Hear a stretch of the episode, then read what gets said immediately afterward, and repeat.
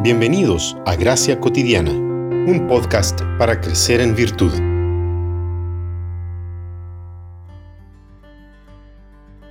Entonces Dios habló todas estas palabras diciendo, Yo soy el Señor tu Dios, que te saqué de la tierra de Egipto, de la casa de servidumbre. Éxodo 20, 1. Luego de que Dios había llevado a los hijos de Jacob a vivir a Egipto, donde sus vidas fueron preservadas de la hambruna, la historia bíblica se concentra en el momento de la liberación de su pueblo a través de Moisés. Los egipcios se habían olvidado de quién fue José y cómo ellos fueron bendecidos por Dios por haber recibido a los israelitas. Pero los egipcios no fueron los únicos que habían olvidado algo. Los hijos de Israel se habían olvidado del Dios de sus antepasados Abraham, Isaac y Jacob. Cuando Dios los sacó de Egipto, lo hizo con una gran manifestación de poder, no solamente para darse a conocer a los egipcios, sino que también para revelarse a su propio pueblo escogido.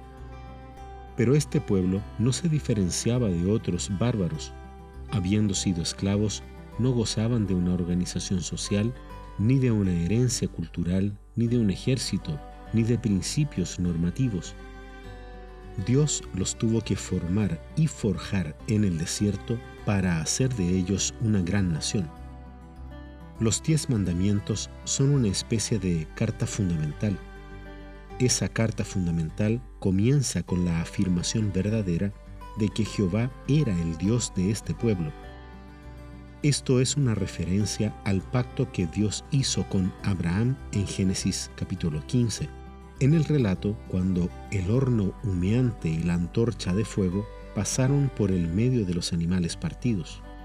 Incluso usa la misma declaración de dicho relato. Yo soy el Señor tu Dios que te sacó.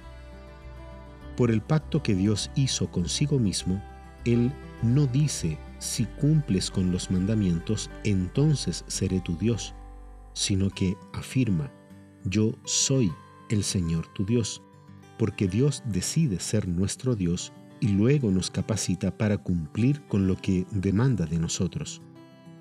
Navidad nos recuerda que Él vino a buscarnos en Cristo